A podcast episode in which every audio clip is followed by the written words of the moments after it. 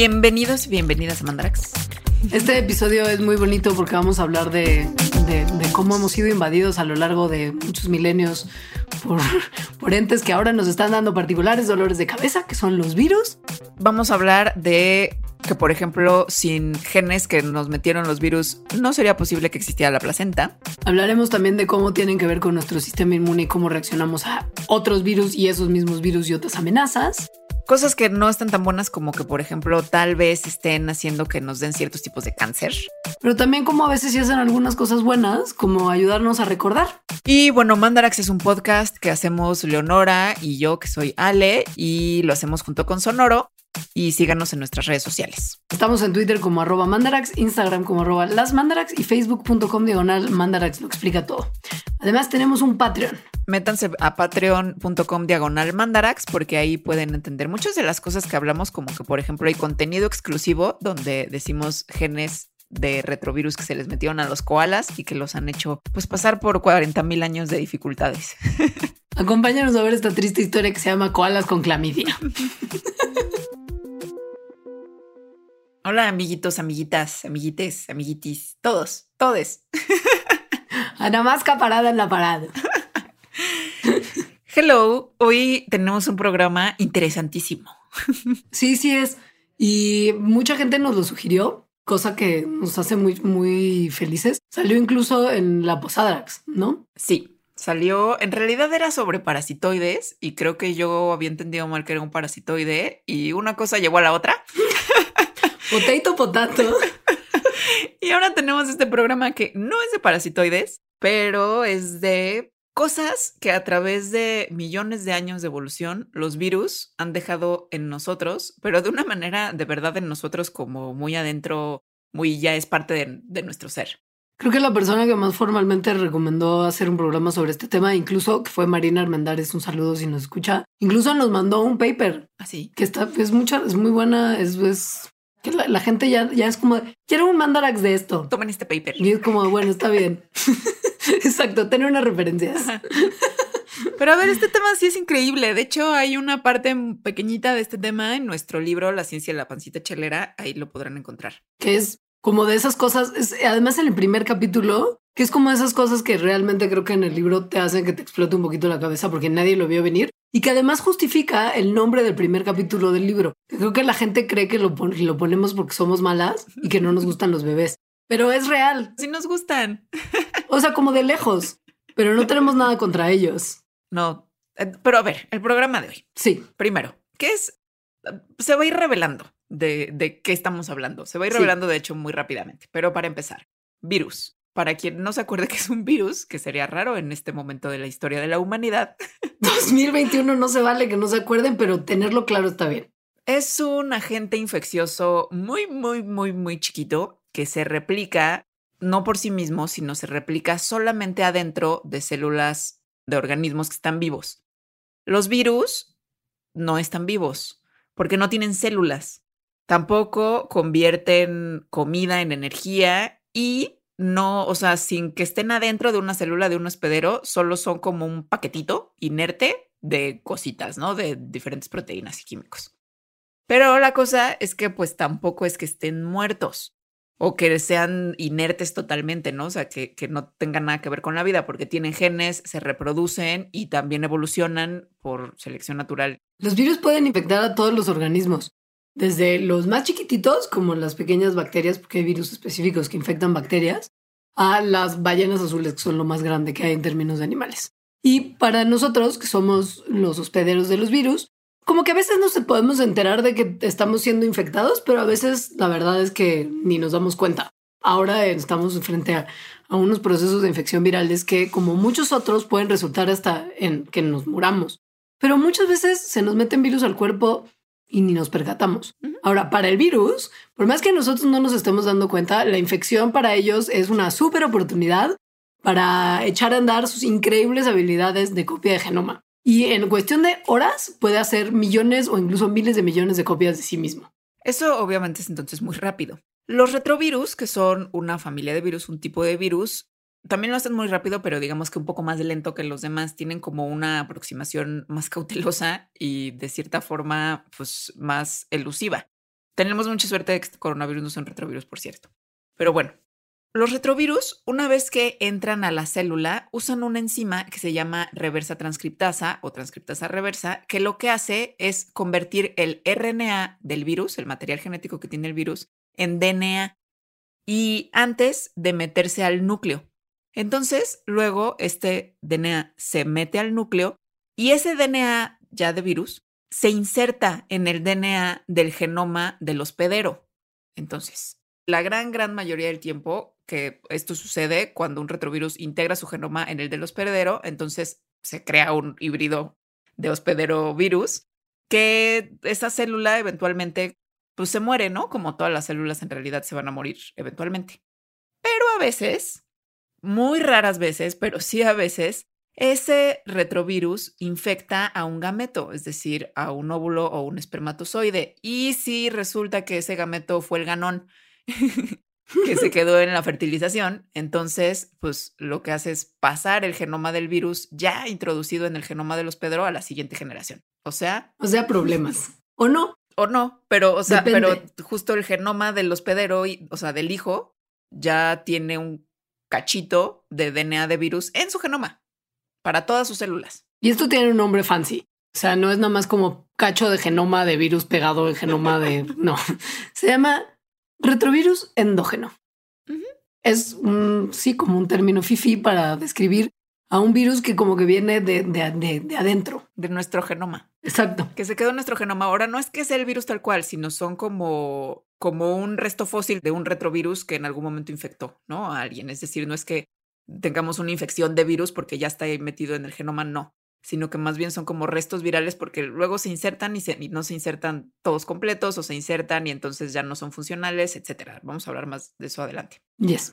Hay mucho en nuestro genoma de retrovirus endógenos, o sea, gran proporción lo es. Y muchas veces no pasa nada con ellos, pero sí hay algunas cosas que hemos detectado que tienen que ver con la existencia de estos retrovirus endógenos en nuestro genoma. Como lo contó Ale, igual y se podrán dar cuenta que no es la ocurrencia más común ni más facilita. O sea, el que un pedacito, o sea, que el virus infecte a una célula germinal y esta justo sea la que participe en el proceso reproductivo y dé lugar al embrión y este embrión llegue a término y etcétera, etcétera, y, y ese, ese además tenga descendencia y demás, para que se pueda establecer ese gen de virus en una población de cualquier ser, pero pensamos, por ejemplo, en humanos, no es nada fácil. O sea, ha pasado en nosotros como nada más unas 30 o 40 veces en los últimos 60-ish millones de años. Entonces es bien, poquito. Y aún las ocurrencias más recientes vienen desde hace como decenas de miles de años. No ha, no ha pasado que, que tengamos rastreado un retrovirus endógeno que haya llegado a nuestras poblaciones en fechas recientes. Pero sí, es bien poquito porque no es una cosa común. No es una cosa común. Sin embargo, un cacho considerable de nuestro genoma actual tiene, se ha rastreado que su origen es así, que es más o menos como entre el 5 y el 10%, pongan ustedes un 8%, ¿no? Dejemos un 8% de nuestro DNA de la especie humana viene de un origen retroviral, esto que les acabamos de contar.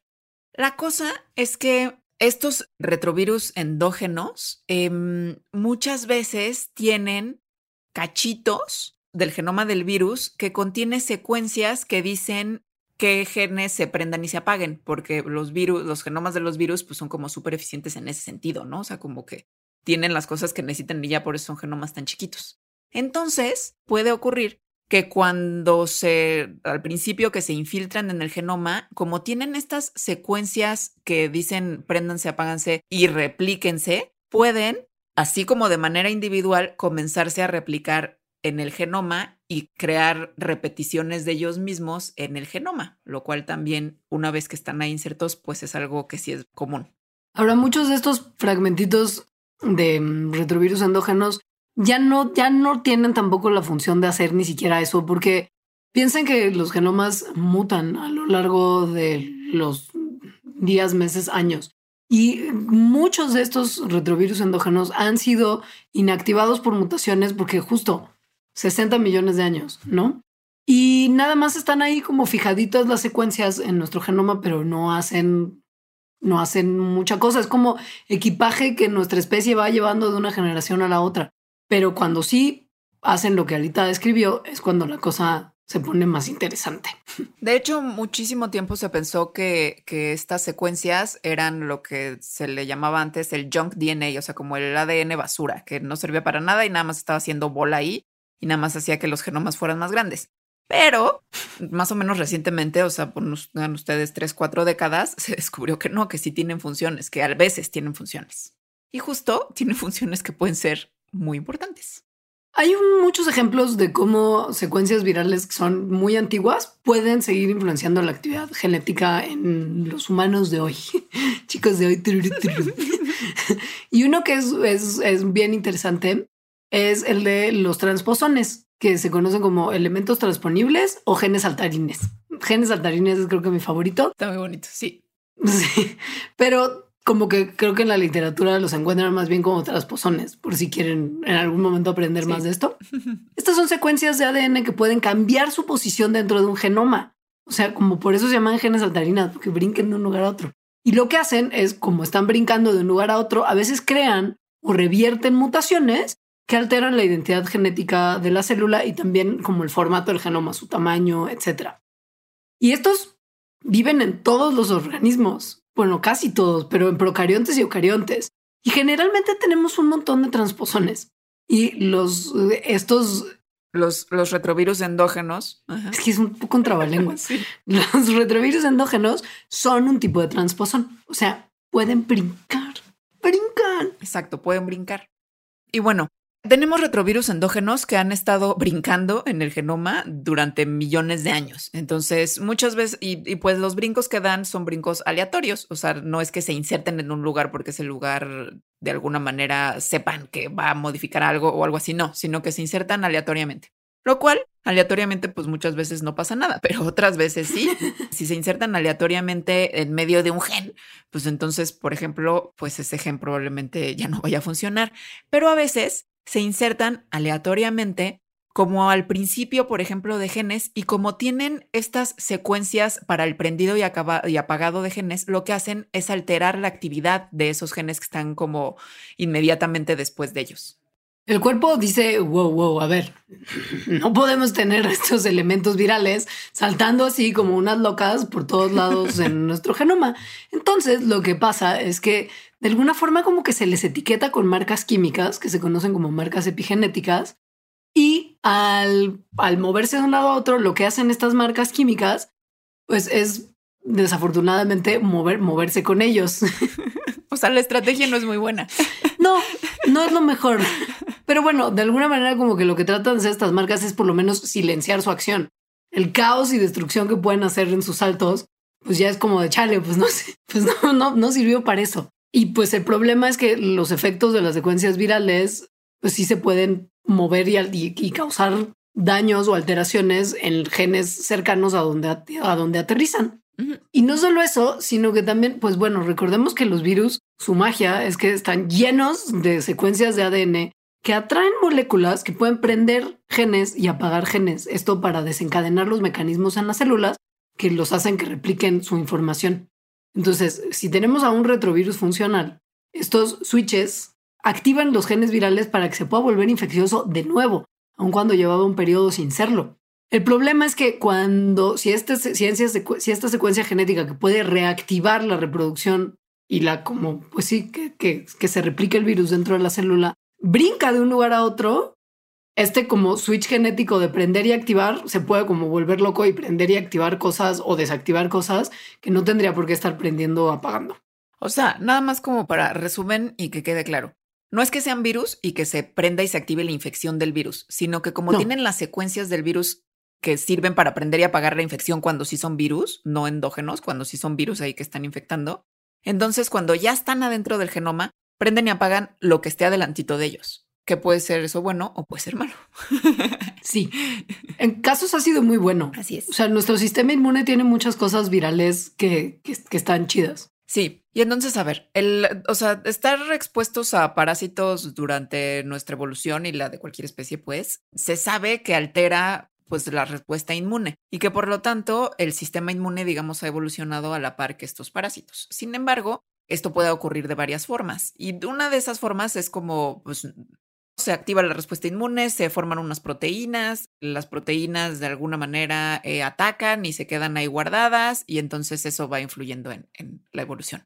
Pero puede haber también otras maneras que tienen que ver con estos retrovirus. Hay un equipo que está trabajando en esto en particular que sospecha que parásitos a los que nos enfrentamos hace mucho tiempo podrían estar influenciando nuestra inmunidad en una de dos formas o diferentes poblaciones estuvieron expuestas a diferentes virus en su historia evolutiva, dejándolos con diferentes maquinarias celulares con las cuales combatir nuevas amenazas, o comparten los mismos pedacitos de DNA antiguo, pero nuevas influencias, mucho más nuevas que se pueden haber adquirido ya sea en útero o en el proceso de interacción con el ambiente, han silenciado o despertado esa maquinaria inmune en formas que hacen que algunos sean más resistentes a algunas cosas y más vulnerables a otras. Entonces, lo que hicieron es usar CRISPR, que ya hemos hablado de CRISPR, ya no lo vamos a volver a repetir. Solamente para decir que las vacunas que están ahorita dando vueltas en el planeta no tienen nada que ver con CRISPR y que León Larregui no tenía razón. Como en tantas otras cosas.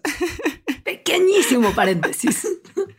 A ver, este equipo usó CRISPR que para quitar cuatro cachitos de, de un genoma. Estos cuatro cachitos venían de un retrovirus, justamente. Y cada vez que hicieron eso, o sea, que iban quitando los cachitos, lo que sucedía es que el sistema inmune innato no comenzaba a responder de la misma manera como lo hacía antes. Es decir, había como un fallo en su respuesta que particularmente tenía que ver con los interferones. Esto pues lo que estaba, lo que está hablando es que esos cachitos de virus, de retrovirus ya endógenos integrados al genoma, pues de alguna manera fueron adaptativos para nuestro sistema inmune. Sí, o sea, no es que no hubieran podido sobrevivir los humanos pre esos cachitos de virus sin, o sea, sin ellos no eran indispensables para nuestra supervivencia, sino que estas como ayudaditas virales se activaron porque le daban a los humanos de antaño una ventaja bajo circunstancias específicas.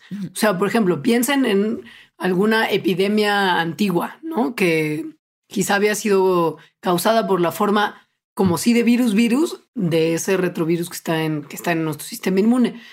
Igual y un levantón de las respuestas inmunes innatas ayudaban a que peleáramos mejor contra esa epidemia antigua o incluso contra otra. No tenía que ser ni siquiera del mismo virus o del mismo patógeno, podría ser de otro también. A ver, hay más evidencia como de esto, de, de cómo genes de virus que se insertaron en nuestro genoma nos han ayudado eh, a tener la respuesta inmune que tenemos ahora. En el 2006 se encontró un retrovirus endógeno, o sea, este, este cachito viral, ¿no? Que, que vino de un retrovirus en el genoma humano, que al parecer infectó a nuestros ancestros hace muchísimo tiempo, entre 45 y 60 millones de años. Y este retrovirus lo que hace es prender y apagar, o sea, sirve como un switch para un gen que tenemos, el gen que tenemos se llama AIM2. Entonces, switchea a este gen cuando detecta una molécula de interferón, es decir, una molécula que es como la señal de peligro que le dice al cuerpo que hay una infección viral. El gen AIM2 lo que hace es que empieza a forzar a las células infectadas a autodestruirse para prevenir que la infección pues, se contagie a otras células, ¿no? Y que avance la infección. Entonces, este virus que prende y apaga a AIM, que AIM, bueno, AIM2, el gen nuestro que hace que, que entonces empiecen, mande señales para que las células infectadas se autodestruyan, pues se volvió de alguna forma como un agente doble, porque ayuda a nuestras células. O sea, es un gen de virus que actualmente ayuda a nuestras células a atacar la infección por otros virus. Incluso se ha visto que hay algunos retrovirus endógenos que, que ahora están directo controlando también la actividad de otros genes que son súper importantes para la inmunidad. Y el caso, por ejemplo, más interesante es uno de dos proteínas que se llaman IRF y STAT, que cuando tenemos una infección de algo, estas dos proteínas directo coordinan nuestras respuestas inmunes. Están ahí como como si fueran, imagínense, como si fueran drones que están patrullando sobre nuestro DNA y están buscando secuencias particulares a las cuales se pueden pegar. Cuando encuentran estos sitios a los que se pueden pegar, pues se pegan ahí y de alguna manera como que activan procesos de, de la respuesta inmune. Cuando los científicos encontraron estos sitios de como de aterrizaje de estas proteínas y los analizaron, se dieron cuenta que muchos de ellos venían de retrovirus endógenos. ¿Y qué quiere decir esto? Que quizá por estar saltoneando nuestros genomas, piensen en lo de los jumping genes, los genes saltarines que les platicamos arriba, al estar brincoteando en nuestros genomas, estos virus crearon nuevos puertos de aterrizaje para las proteínas que coordinan la respuesta inmune y cambiaron como la variedad de genes inmunes que estas prenden y apagan. Ajá. O sea, también nos están ayudando a tener una mejor respuesta inmune de una, de cierta manera. Y este patrón no es único, este último patrón que explicó Leonora no es único a los seres humanos. O sea, se han encontrado en otras especies, como por ejemplo en el genoma de ratones. Es decir, estas como estaciones de aterrizaje, como puntos de aterrizaje para la proteína STAT, que estos centros de aterrizaje están hechos pues de cachitos de retrovirus endógenos. Hay otro tipo de virus que de manera independiente han invadido el genoma de muchos otros mamíferos, o sea, como los ratones, como lémures, vacas, perros, eh, murciélagos, y que se ha visto que muy probablemente afectan la, actividad de diferentes genes inmunes en cada una de estas familias. Es decir, es algo que podemos pensar, pues es más o menos común, ¿no? O sea, que el que los virus hayan moldeado de alguna manera la evolución del sistema inmune, al menos en mamíferos, y no nada más al dar algo para estar luchando, es decir, como entrenarlo, que es la manera en que usualmente pensamos que los patógenos ayudan, ¿no? Entre comillas, al sistema inmune a, a entrenarse, sino esta manera es dando, literalmente dando, nuevas formas de responder a los ataques. Que está increíble. Y guardarlas en el genoma. Ajá. Por, para generaciones. Sí. Otro ejemplo que no tiene necesariamente que ver con nuestro sistema inmune, pero también es un ejemplo de un virus que quizá le dio forma a nuestra especie de maneras muy locas, es uno que se encuentra cerca de un gen que se llama ProDH. ProDH está en nuestras neuronas, particularmente en las que están en el área del hipocampo. Y en humanos, este gen que se llama ProDH se activa por un switch que viene de un retrovirus que, que murió hace mucho, mucho tiempo. Y además que no somos los únicos primates que tenemos como esta particularidad, porque los chimpancés tienen también una versión de ProDH. Ahora, ellos no lo tienen tan activo como nosotros, y esto es importante por algo que les vamos a comentar a continuación. La cosa, o sea, el ProDH no se sabe muy bien qué, cuál es su función, ¿no? lo cual pasa con, con, muchos genes, pero cuando se ve que hay diferencias en el prendido y apagado de genes entre especies, particularmente entre especies cercanamente emparentadas, como en el caso de humanos y chimpancés, pues se cree que tiene algo que ver con que seamos distintos, ¿no? y eso es lo que se está viendo con este, es decir, el switch que tiene ProDH en humanos y chimpancés y el hecho de que en humanos se prenda como mucho más, pues lo que se cree es que probablemente tenga algo que ver con la evolución que tiene del cerebro de nosotros. ¿Por qué? Porque actualmente cuando el gen ProDH tiene algo mal, o sea, tiene como por ahí alguna pequeña mutación o una cosa así, está relacionado con desórdenes que tienen que ver en el cerebro. Entonces, esto también da como evidencia una pista de que muy probablemente en el pasado tuvo alguna influencia en la evolución del cerebro y actualmente pues tiene que ver en cómo se cablean, ¿no? Las cosas allá arriba. Y las variaciones en estos switches genéticos, es decir, en los prendidos y apagados que tenemos, son, en este caso al menos, las responsables de las diferencias que vemos entre cómo las células humanas construyen esto en el cerebro, es decir, al cerebro mismo, a diferencia de cómo se construye en los chimpancés. Es decir, ProDH en chimpancés y humanos es prácticamente idéntico, pero la manera en que se prenden y se apagan es diferente, y la manera en que se apagan y se prenden es responsabilidad del retrovirus endógeno que tenemos. Esto nos hace pensar que quizá esta no es la única secuencia de switch que hace que los genes que podríamos quizá compartir con nuestros ancestros se prendan o se apaguen de manera distinta. Porque a juzgar por sus secuencias de DNA, muchos de los switches que están activos en células, por ejemplo, que controlan cómo crecen nuestras caras, vienen originalmente de virus. Y se cree, por ejemplo, que ustedes habrán visto a un chimpancé y notarán que nuestras caras son considerablemente distintas a la de nuestros primos más cercanos. Estas diferencias entre, entre rostros se median con como el prendido y apagado de ciertos, ciertos genes en el proceso del desarrollo. Y se cree que estos genes que median que nosotros tengamos la cara como más achatada vienen de virus. O sea, quizá estos virus brincaron, se establecieron en nuestro genoma en algún momento de nuestro viaje evolutivo a ser de cara chata y esto hace que nos veamos tan distintos de los organismos con los que compartimos más genoma.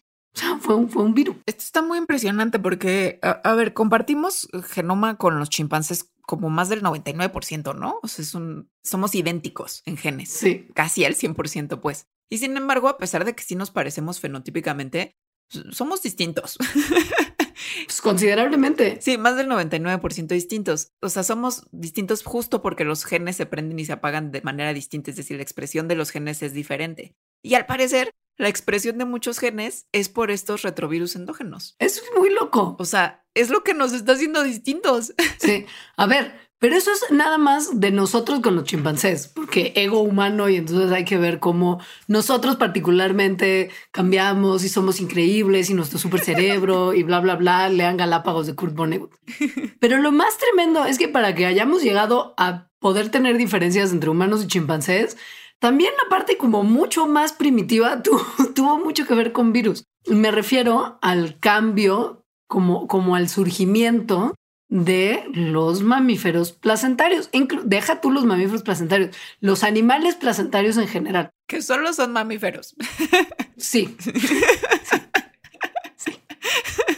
Pero bueno, la diferencia entonces de los bichos que ponen huevos y los bichos que tenemos placenta y nacemos vivos es cortesía de un virus. Esa es la parte que aparece en el libro de la ciencia de la pancita chelera del que hablábamos antes. Pero hoy les vamos a platicar así en mega super extensión porque en el libro estábamos constreñidas en tiempo y espacio. Ahora sí les vamos a contar qué hubo con la placenta, porque quizá ya están familiarizados con cómo los mamíferos surgieron y cómo fuimos poco a poco conquistando mucho el mundo, pero el twist viral, si no han leído el libro todavía, igual no lo saben y les va a mirar así, como lo hizo Alita, volar la cabeza. Esto me vuela la cabeza muchísimo. o sea, a ver, Remontémonos a cuando un asteroide impactó hace 65 millones de años la Tierra y con eso se llevó a los dinosaurios y a un montón de especies, pero una que no se llevó fue como a un animalito peludito tipo una musaraña que vivía, se cree, pues como underground, es decir, bajo tierra, gracias a ser chiquito y vivir bajo tierra probablemente es que sobrevivió y también a que era nocturno, ¿no? Entonces esta criatura era un, ya un mamífero, es decir, tenía glándulas mamarias, tenía pelo en el cuerpo, pero no tenía placenta. Actualmente todavía hay mamíferos que no tienen placenta, justo son los mamíferos no placentarios. Casi todos los mamíferos son placentarios en realidad. Pero bueno, este mamífero de hace 65 millones de años que no tenía placenta, probablemente todos sus descendientes, entre ellos nosotros, se habrían quedado sin placenta de no ser porque tuvo un encuentro azaroso y fortuito y al parecer pues que hizo lo que seamos como somos con un retrovirus.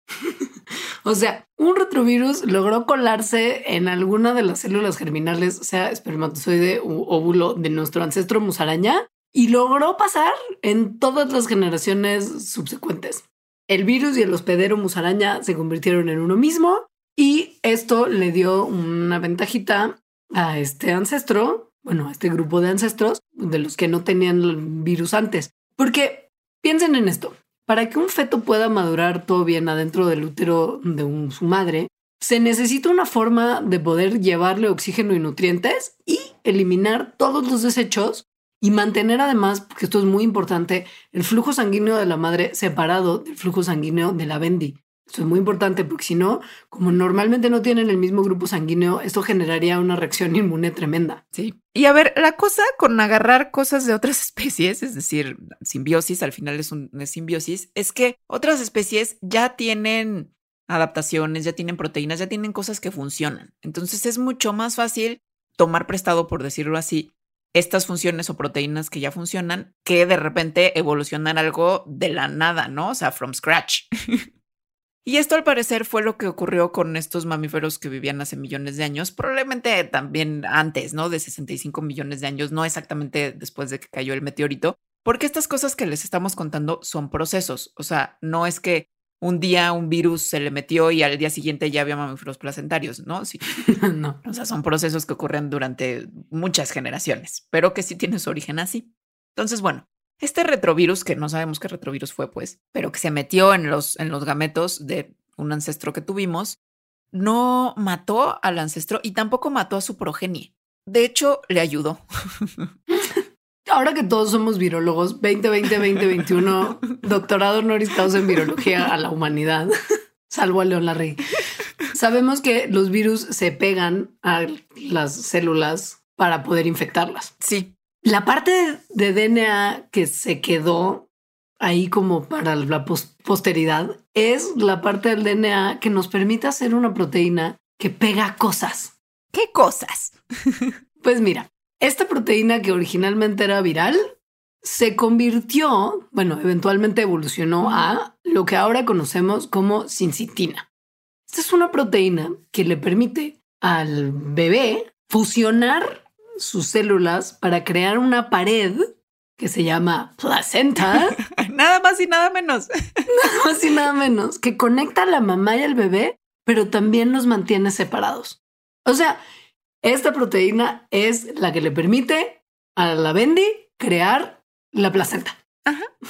Entonces, a ver si se acuerdan, fertilización, ¿no? Gametos, empieza a ser un blastocisto, es decir, una bola de células que se ¿no? Que se implanta en el útero se empieza, eso es lo que estimula la formación de la placenta. La placenta es súper importante.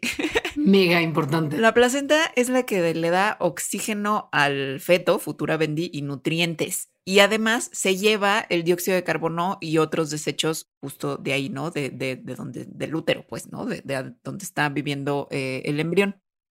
También tiene otra función súper importante que sirve como una barrera que previene las infecciones que se pasen de la mamá a la futura Bendy y mantiene las, las sangres de ambos separados, que como decía Leonora, pues es súper importante.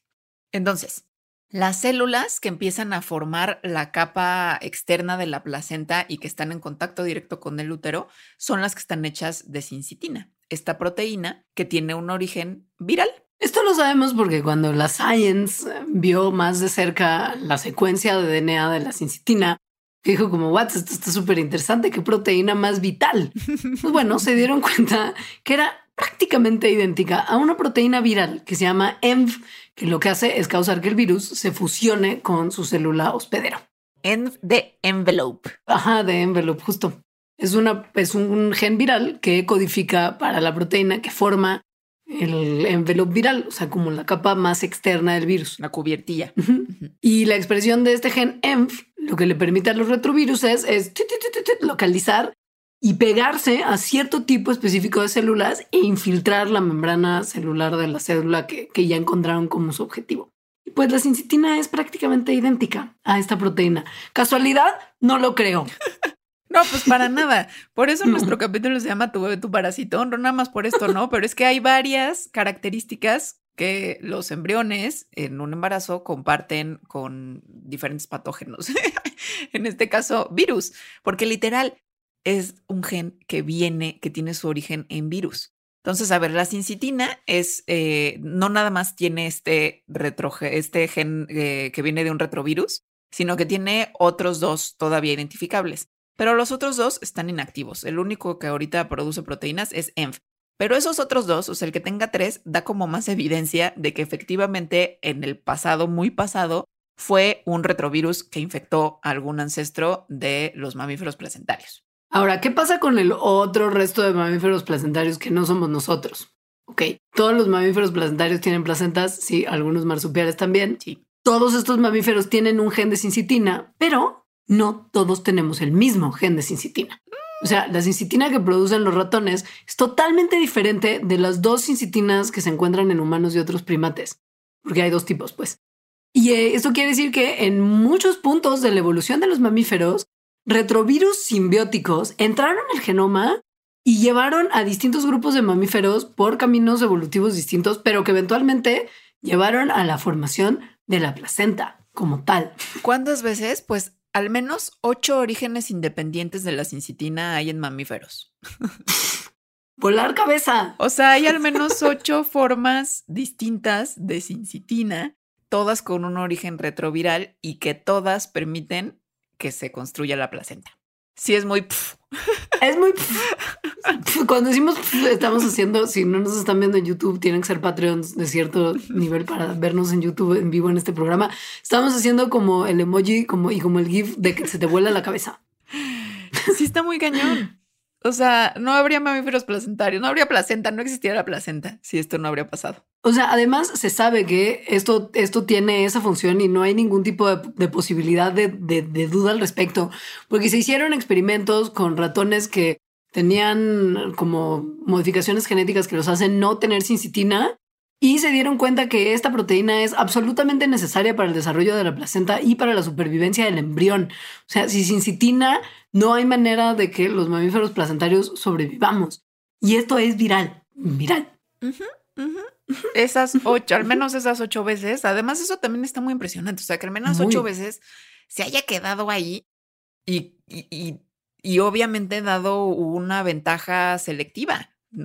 O sea, también el hecho de que ahorita la gran, gran mayoría de los mamíferos sean placentarios quiere decir que tuvo una ventaja tener placenta que no tenerla. Ahora, ese no es el único punto al desarrollo de, de, por ejemplo, nosotros, pero muchos animales en realidad, en la que participan genes virales. O sea, desde hace mucho tiempo los científicos han tratado de entender cómo las células madre embrionarias, que son las que son así totipotenciales y tienen como su nombre lo indica, el potencial de convertirse en cualquier tipo de célula del cuerpo del animalito que se está desarrollando, logran tener esta actividad. O sea, que hubo cómo las células embriónicas, células madre embrionarias, pueden desarrollarse, o sea, madurar y convertirse en todos los otros tipos celulares. ¿Cómo?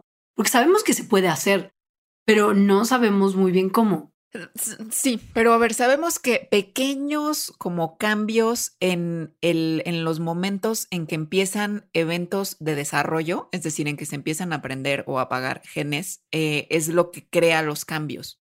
Entonces, si hubiera pedacitos insertados de ADN en los lugares justo ideales en el genoma, eso podría ayudar al control de la expresión de los genes que están por ahí. Y pues eso es básicamente lo que hemos estado explicando que hacen los retrovirus endógenos, casi siempre. Güey, candidato perfecto para explicar este evento del desarrollo. Ajá. Entonces, eh, lo que hizo un grupo de investigación es que identificaron genes que se derivan de un retrovirus endógeno que se llama retrovirus endógeno humano K. Le vamos a llamar K, como si fuera hombre de negro en este programa. Entonces, a ver, la mayoría de los genes retrovirales, o sea, que vienen de retrovirus, han perdido la capacidad de codificar eh, y de muchas cosas en realidad, ¿no? Por eso muchos sí siguen siendo, bueno, se les sigue considerando como DNA basura. Em, pero algunos han retenido esta capacidad de leer y de activar genes que están justo delante de ellos, es lo que hemos venido diciendo. ¿Cómo quien dice? Los genes de K se encontró que siguen activos, pero no todo el tiempo en un humano. Siguen activos como alrededor de cuando el embrión tiene solamente ocho células, o sea, muy, muy al principio.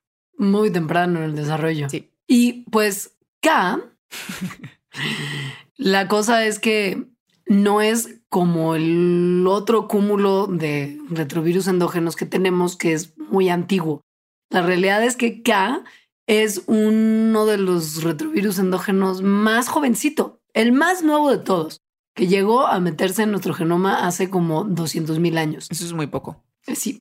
Es tan nuevo que algunas de sus copias en el genoma humano todavía pueden producir proteínas virales. ¿Ok? O sea, como que no nada más están ahí para ya cumplir si acaso alguna función o estar ahí nada más como resto fósil sin tener ninguna actividad. Estos todavía a veces pueden producir la proteína que producían originalmente en el virus. Y para evitar esto, los adultos tenemos un control súper estricto en K y lo, lo apagamos todo el tiempo usando mecanismos moleculares y epigenéticos.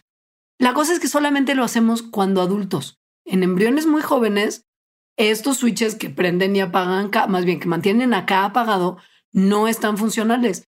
Y esto, en vez de ser dañino, porque acá puede ser dañino en otras ocasiones, lo contaremos en un momentito más, aquí no es dañino. De hecho, K activa genes clave que permiten que una sola célula llegue a convertirse en una bendy completamente formada. Y K no es el único hombre de negro que prende y apaga genes que tienen, que son importantes para, para nuestro desarrollo. Hay otro que se llama retrovirus endógeno humano H, o sea, H, que se ha encontrado que produce moléculas de ARN que estas moléculas de ARN también tienen esta función de prender o apagar genes que están como por ahí en nuestro genoma. Entonces, hay varias copias de H, es decir, hay varios como switches H en nuestro genoma. Hasta ahora se han encontrado 13 que se sabe que ayudan a mantener a las células embriónicas pluripotentes. Es decir, que estos switches H que vienen de un retrovirus es lo que hace que las células se mantengan así. Cuando se bloquea la producción de las moléculas de RNA de H, directo se detiene el desarrollo embrionario, no da más. O sea, pierden esta capacidad de ser pluripotentes. Exacto. Y además, esto está muy interesante también porque es mucho en eso en que se está enfocando mucha investigación en cómo rejuvenecer organismos, los RNAs derivados de H también se requieren para que las células adultas puedan revertirse a su estado como de célula madre pluripotente. Y esto de verdad está guiando muchas líneas de investigación. Pero está muy loco porque quiere decir que literal el desarrollo está mediado por genes que originalmente eran parte de un virus. Está increíble. Y que lo teníamos metido en un grupo de DNA que, que durante muchos años, como lo había mencionado Ale, creíamos que no hacía nada. De hecho, se le llamaba DNA basura porque éramos tan soberbios pensando que nada más como los genes específicos tenían una función en nuestro genoma, pero no. Las partes de DNA que no codifican específicamente para una proteína, que es como la parte que se consideraba DNA basura, tienen un montón de funciones, entre ellas modular nuestro maldito desarrollo. y mucho de esto viene de, partes, son retrovirus endógenos, mucho de este junk DNA. Y como ya les contamos hace rato, pues justo aprender y apagar genes es lo que básicamente, al parecer, nos hace muy distintos a otras, a los humanos, a otras especies. Y en esto, K también tiene mucho que ver. O sea, al parecer K es un jugador importantísimo en separarnos, pues, en nuestro linaje humano. Lo sabemos porque la ciencia, porque un grupo de científicos de la Universidad de Oxford se puso a estudiar así a gran escala, porque ya pues como que se dieron cuenta que estos retrovirus endógenos sí son como medio muy importantes, ¿no? Para, para el desarrollo. Entonces se lanzaron a hacer un estudio a gran escala de retrovirus endógenos en humanos, primates y lo que se conocen como los simios del viejo mundo, que es un grupo de especies que todos descendemos de un, descienden de un ancestro común primate que vivió hace unos 40 millones de años. Entonces, lo que hicieron fue catalogar los retrovirus endógenos en cada especie y compararlos a las versiones que tienen los otros primates. Y así lo que lograron fue reconstruir la historia de nuestro ADN viral con muchísimo detalle, incluyendo tanto detalle como para estimar la tasa a la que los virus van insertando nuevas copias de sí mismos en nuestro genoma. Mucha información. Entonces, con esto se pudo trazar que nuestro ADN tiene como infecciones o invasiones virales, o ha tenido de 30 a 35, que pues son no tantísimas, o sea, como les decimos, no es que sea algo súper común, estamos hablando de 30 a 35 en eso, ¿no? En los 40, 60 millones de años en los que se separaron estos linajes, pero son considerables también. Sí son. Lo que también se vio es que, o sea, con esto se puede reconstruir, ¿no? Como la historia que pasó. Entonces, se ha visto que, que los ancestros, o sea, que nuestros ancestros de hace 40 millones de años adquirieron estas copias de virus que ahora tenemos nosotros a una tasa mucho más rápida que eh, la que nuestro propio linaje ha ido adquiriendo en los últimos millones de años. En particular, y aquí otra vez viene un hombre de negro, H, porque H al parecer fue el responsable de la mayoría de esas nuevas copias que hay en nosotros. Entonces, puede ser que H haya evolucionado ciertas adaptaciones que le hicieron poderse dispersar tanto en nuestro genoma. ¿Cómo se dispersan? Pues se dispersan porque son saltarines, o sea, porque siguen siendo eh, estos genes saltarines, ¿no? Tienen la capacidad de ir saltando y replicándose y quedándose en el genoma, pues ahí. Ahora, en los simios del viejo mundo, que eran eh, una parte importante de este estudio. Que no son simios, son monos. Monos, sí. monos, sí. La tasa de nuevas copias de virus más o menos se quedaba eh, estable durante como en, los últimos 30 millones de años. Pero ahí sí, en los simios, no en los monos, sino en los simios, la, la historia es muy distinta estos primos, nuestros primates, eh, tienen una tasa que bajaba en cada rama de su, de su grupo de, evolutivo. Y este mismo cambio ocurrió en paralelo en los ancestros de los humanos, de los chimpancés, de los gorilas, de los orangutanes. O sea, como que en vez de que la tasa de copia de virus se vaya quedando estable, empieza a disminuir. ¿Qué podría haber estado pasando que esta tasa de como de, de, pegoste de, genoma viral esté disminuyendo en vez de quedarse estable? Pues al parecer podría tener que ver que hayamos estado luchando contra virus, es decir, evitando las infecciones durante millones de años.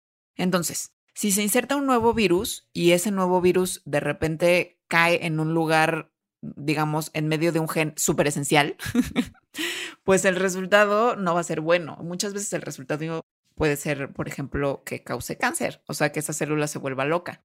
Entonces, esto es una amenaza. Y esta amenaza ha sido documentada por la ciencia también, en particular en ratoncitos, porque los ratoncitos son víctimas muy frecuentes de cáncer que se origina por retrovirus. Entonces, también se ha encontrado que las células mamíferas pueden minimizar este riesgo, o sea, el riesgo de que haya cáncer por retrovirus de varias maneras. Y una de estas maneras es como, como apachurrar, es decir, como enredar más bien el virus de ADN para que no pueda ser copiado. Y otra manera es hacer proteínas especiales que van y atacan y dañan a los genes que se insertaron que vienen de virus. Entonces, lo que se piensa es que los simios en general, pues los simios son grandes, ¿no? Son más grandes que un ratón. Sí, sí, ciertamente sí. Y si eres un animal de gran tamaño como un simio, entonces tienes más células que un animal chiquito. Y más células significa que tienes más riesgo de desarrollar cáncer. Sin embargo, los simios no desarrollan tanto cáncer como los ratoncitos. Es decir, no tenemos los humanos, por ejemplo, más riesgo de cáncer que un ratón. Es posible que este incremento en el tamaño corporal haya llevado a que evolucionaran nuevas defensas contra el cáncer. Y estas defensas pueden incluir que justo se mantenga como a raya a los virus que podrían estar provocando esos cánceres. Ahora, esto quizás solamente es parte de las razones del declive de, estas, de estas adquisiciones virales. Se ha visto más bien también que en el linaje humano en particular, los virus mismos se han detenido drásticamente. Ahora, hay una cosa que, que tiene que ver con nuestros hombres de negro anteriores y que como para que se den una idea, este estudio en el que clasificaron un montón de nuestro como linaje viral en el ADN, arrojó que hay 22 familias de retrovirus endógenos, endógenos humanos que hemos adquirido a lo largo de nuestra historia. Algunas de estas familias, como la familia de K, están relacionadas con el desarrollo de ciertos tipos de cáncer en humanos, como cáncer de mama, cáncer de pulmón, de próstata, de piel, tumores en la línea germinal, leucemia, linfoma, etc. Y se acuerdan que les conté que K era el, retrovirus endógeno más reciente, el que se nos pegó hace menos tiempo y que todavía tiene posibilidad de replicarse en algunos lugares. Es decir, todavía puede ser un jumping gene. Exacto. Como tiene esta característica en particular, se ha estudiado mucho. Y una secuencia en particular que se llama HML2, que es como una subfamilia de K, es la más recientemente activa, está muy bien preservada como en el genoma humano y está implicada en el desarrollo de un montón de enfermedades, particularmente de estos cánceres que mencionamos y específicamente con el desarrollo de cáncer de mama. Entonces, K, bueno para unas cosas, malo para otras. Exacto. Entonces, a ver, el rol preciso de los retrovirus endógenos en el desarrollo de tumores no se entiende todavía muy bien, pero sí hay cada vez más información que sugiere que estos retrovirus endógenos están muy relacionados a los tumores malignos en humanos. Y tiene mucho sentido. O sea, si justo los retrovirus endógenos de lo que más hacen es prender y apagar genes, pues pueden estar prendiendo y apagar genes que no necesariamente tengan que estar prendidos todo el tiempo y haga que las células se vuelvan locas, lo cual en términos pues, muy caricaturescos es el cáncer tal cual, ¿no? Y sobre todo pensemos las funciones que tienen en el desarrollo, que ayudan a la diferenciación de las células, a la reproducción de estas. O sea, como que la relación se, nota muy obvia, ¿no? Bueno, por lo menos a mí me, parece que sí. Sí. Y, y porque además las proteínas que, que, se generan por esta parte viral, recuerden que todavía tienen la capacidad de, de generar proteínas, hacen que las células en las que se encuentran se comporten de manera muy similar a células cancerígenas. se ha visto en cajas de Petri cómo se, se expresa la proteína que, que pueden expresar estos genes precisamente y cómo las células empiezan a transformar, se convierten en células más delgadas, más flaquitas, como más elongadas, se empiezan a mover alrededor de la caja de Petri, que es algo que también hacen las células cancerígenas, y prenden y apagan genes que están ligados directamente, o por lo menos que entendemos que están ligados con el desarrollo de cáncer. Pero bueno, esto todavía sigue siendo especulativo, como le estamos diciendo, no se entiende completamente. Hay varias evidencia que apunta a que podría ser así. Podría ser también que las células cancerígenas estén haciendo estas proteínas virales, pues nada más porque sus genes están vueltos locos y se prenden y se, y se apagan, ¿no? No porque sí. no porque haya un gen viral que los esté prendiendo y apagando. Pero bueno, yo creo que sí son bastante sospechosas. Yo también creo que sí. Sí. Pero también son muy útiles, entonces no sirve usar CRISPR para eliminar ese fragmento del genoma humano, por ejemplo. Sí. Ok. Muchas cosas que hace el virus como tal. ¿Quieres hacer una pausa como tal? Sí. Muy bien. Ahora volvemos. Patreon.com Diagonal Mandarax. Suscríbete desde un dólar al mes para acceder a contenido exclusivo, agradecimientos en los programas y beneficios extra muy misteriosos que pronto les compartiremos. Patreon.com Diagonal Mandarax. Para terminar este programa, vamos a ver otra cosa que nos hace pues muy nosotros, ¿no? pues sí, la verdad, totalmente. Y, para bien o para mal, porque tanto que es una cosa buena que cuando la pierdes se convierte tu vida en un, cosa muy complicada. Justo creo que no te acuerdas de quién eres. O sea, la memoria es una cosa como central en la identidad humana.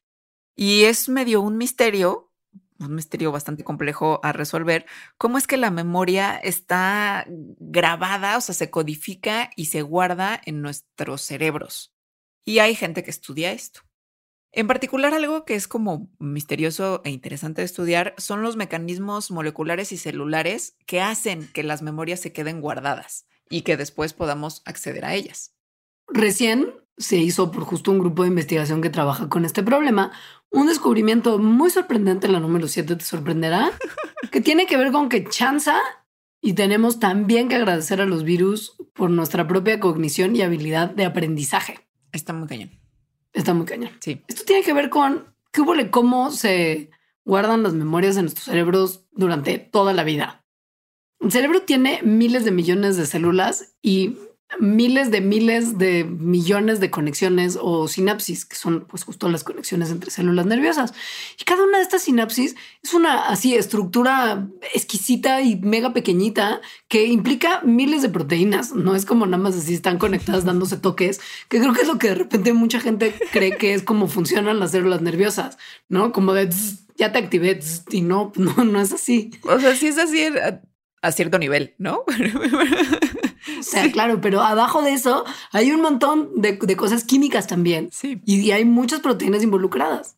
Sabemos que un, digamos, como toda una cascada, un nuevo programa de genes se prenden en el momento en el que estamos aprendiendo algo, lo cual, como se están prendiendo, entonces lleva a que se empiecen a sintetizar proteínas que lo que hacen es que convierten estas experiencias que estás teniendo de aprendizaje en cambios físicos en el cerebro. O sea, literalmente el cerebro empieza a cambiar mientras estás aprendiendo cosas. Pero las neuronas tienen un problema, que es que esas sinapsis son hechas pues muy lejos de las células del cuerpo donde las proteínas están haciéndose. O sea, piensen en la anatomía básica de una neurona, ¿no? Que es como su cuerpito celular, que es donde ocurren los procesos celulares como, como justo la síntesis de proteínas. Y Después de ese cuerpito celular hay muchas dendritas, que son ramificaciones de las neuronas que sirven como las terminales receptoras de los impulsos nerviosos y al final un así como un largo axón, como un tallo más largo que está conectado por sinapsis. Entonces, las señales se reciben en las dendritas, pero quien codifica las proteínas es el cuerpito de la neurona y uno del otro están pues relativamente lejos. Sí. Más o menos, ¿no? Hace muchos, muchos años, en 1949, un psicólogo propuso un modelo teórico de cómo las memorias podrían guardarse en el cerebro. Lo que él dijo es que tendría que haber como un juego, un set de neuronas específico que sería incorporado en un circuito específico que codifica para una memoria. Entonces, la manera en que esto trabajaría, según su modelo, es a través de la plasticidad sináptica. la plasticidad sináptica en la que sinapsis específicas de repente son o debilitadas o fortalecidas durante justo el aprendizaje. El aprendizaje aquí lo estamos viendo como la creación de nuevas memorias, ¿no? Que finalmente eso es lo que es. Entonces, las sinapsis están cambiando de manera dinámica en el momento en el que estamos aprendiendo o formando nuevas memorias. Y al centro de todo este modelo, de esta idea, hay un gen que se llama RC-ARC. La expresión de ARC está como tan bien ajustada por las experiencias, que o sea, las experiencias que tenemos, pues, hacen que la expresión de ARC, se, que ARC se prenda o se apaga, que se cree que se ha utilizado a ARC como, un como una marca para saber cuáles neuronas están activas durante una memoria en particular. Esto es, esto, es, esto es importante porque si sacas ARC por ejemplo, ratones, se ven normales, se comportan normalmente, pero no se acuerdan de nada. Y esto fue como de wow, tenemos que entonces entender qué tiene que ver ARC y cómo funciona. Y para entender la bioquímica de la proteína que ARC codifica, usaron una bacteria que se usa para un montón de cosas en la investigación, que es E. coli, y armaron con ella un montón de proteína, como que lo usaron como una fábrica de esta proteína. Pero cuando empezaron a hacerlo se dieron cuenta de una cosa muy rara, que es que la proteína que estaba produciendo E. coli era más grande de lo que tenía que estar. Entonces, en vez de decir, pues salió mal el experimento, ah, pues ya no sirve, fue como de, wow, no, vamos a ver la proteína y a lo mejor entendemos por qué está más grande. Cuando lo hicieron, vieron estructuras que tienen mucho en común con la forma de baloncito de soccer que tienen las cápsides virales. O sea, no, la, no el sobre viral que es con lo que se pegan, sino la parte que cubre la información genética del virus, como propiamente como el cuerpo del virus, que son como, pues sí, como redonditos o hexagonales, como muy geométricos. Y esto era súper parecido a la forma de una cápside viral, particularmente que es una coincidencia, pues, pero particularmente con la del VIH. Que es un retrovirus. Que es un retrovirus. Tiene una forma muy parecida a la cápside de virus como el VIH. Entonces dijeron, ¿qué ocurre con esto? O sea, ¿por qué un gen neuronal hace un, o sea, forma una proteína que se parece a una cosa que hacen los virus? Y entonces empezaron a investigar más, ¿no? Sobre, sobre este gen ARC y por qué hacía esto. Entonces, las cápsides de los virus son súper importantes para los virus porque con esto transfieren el genoma de célula a célula, es decir, les sirve para la infección. Y lo que encontraron es que las cápsides, entre comillas, que ARC estaba formando, contienen RNA, ARN, que codifica para sus propias proteínas y que ARC es liberado de las neuronas eh, en las cápsidas que rodean a las membranas justo como lo haría un virus. Es decir, y que con esto puede compartir su material genómico de célula a célula. O sea, ARC se comporta como un virus. pues es una nueva forma de comunicación celular totalmente como extraña, literal. O sea, el gen ARC codifica para la proteína ARC que se convierte como, o sea, que hace como una cápside que después se libera de las neuronas, así con su membranita protectora, y comparte el gen ARC con otra célula. ok. ¿De dónde salió ARC? Porque si se comporta así, tiene que haber venido como de The Truth Out There, o sea, tiene que haber venido de afuera. se pusieron a ver ARCs, porque ARC no nada más lo tienen los humanos, lo tienen muchas especies, y se dieron cuenta que estaba, pues básicamente idéntico entre humanos y aves. Esto lleva a pensar que el eh, ARC, el gen, vino de una infección de un retrovirus hace más o menos 400 millones de años, o sea, en el ancestro de humanos y aves. Y que tal vez un, por azar en la evolución de nuestros cerebros, hizo que los animales que se adaptaron pues a la vida terrestre lo hicieran a través de la evolución de los cerebros en los que tenía que ver ARC. Pero ¿qué implica esto? A ver, sabemos que ARC solamente es fabricado en las células que están incorporadas en el circuito específico que codifica la memoria. ¿Ok? Entonces quizá cuando se libera ARC, lo que hace es decirle a las otras células que están cerca que es de ahorita no se metan ustedes en este circuito de formación de memorias para que tengan como espacio disponible para crear otras memorias nuevas. O sea, a lo mejor es como quien va diciéndole a ciertas neuronas, tú participas, tú no participas en la acumulación de memorias. Y también, bueno, sabemos que esta ruta de formación de memorias es parte importante de la enfermedad de Alzheimer y otros desórdenes neurológicos. Porque se sabe que muchos, la mayoría de los desórdenes neurodegenerativos resultan de la acumulación de proteínas adentro de las células que finalmente son tóxicas, es decir, esta acumulación resulta ser tóxica. Pero las células que empiezan a acumular esto no se mueren de manera inmediata, porque hay muchos mecanismos que eliminan estas proteínas tóxicas, o sea, que las sacan de la célula. Y una de estas maneras de eliminar esto es a través de vesículas que pueden, eh, o sea, como que encapsulan a las, a las, proteínas tóxicas y las remueven, es decir, como que las tiran como basura. Y estas vesículas se parecen mucho a ARC. Ahora, sabemos, por ejemplo, que si quitas ARC de ratones que han sido genéticamente modificados para simular que tienen enfermedad de Alzheimer, reduces la patología de dicha enfermedad. O sea, se cree entonces que algunas de las propiedades como viral, viralish que tiene ARC se requieren o son parte de la diseminación de la enfermedad durante el proceso de Alzheimer. Muchas cosas nos han traído los virus. Muchas. No nada más pandemias. no, cosas buenas y cosas malas. Ajá. Sí. Pero lo interesante es saber que tanto de lo que nos, nos hace ser lo que somos, no nada más humanos, sino también un montón de otros animalillos, viene de nuestra interacción con virus. Eso a mí me parece súper fascinante. O sea, que el 8% de nuestro genoma venga de virus. Está muy impresionante, muy impresionante. Es muy. Sí. Y que además no haya sido como que, que los, los elementos que todavía tienen una funcionalidad, o sea, los eh, retrovirus endógenos solamente hayan llegado como 30, 40 veces en todos los millones de años de nuestra evolución. O sea, es bien poquito lo que han participado. Imagínate qué hubiera pasado si fuera más fácil que se metieran. Sí, aunque es que sí es demasiado azaroso que se metan, o sea, que logren meterse primero un gameto, en fin, ya hablamos de eso. No, muy impresionante. impresionante. Impresionante. ya, con eso terminamos, porque podríamos, si no, seguir como nada más hablando de lo maravillados que estamos. Vamos a hablar de un ejemplo más, pero en contenido exclusivo para Patreons. Entonces lo podrán escuchar los Patreons. Exacto.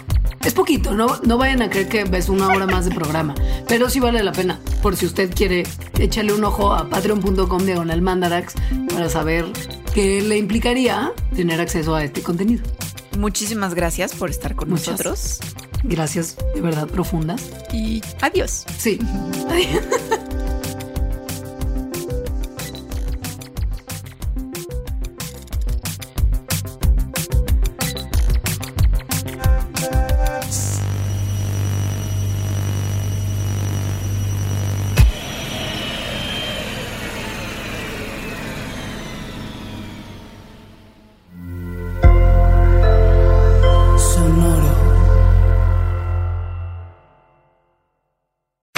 Tecnología, gadgets, lanzamientos, reportajes y el negocio de las tecnológicas. En 10 años, el metaverso aportará 5% al PIB de Latinoamérica. Internet ha representado muchos cambios para el mundo y la religión no se ha escapado de ello. Los mexicanos cada vez tenemos casas más tecnológicas. Todo en menos de 5 minutos. Top Expansión Tecnología. Xbox tiene una nueva multa. Adam Mosseri, director de Instagram. Top Expansión Tecnología. De lunes a viernes, a partir de las 6 de la mañana.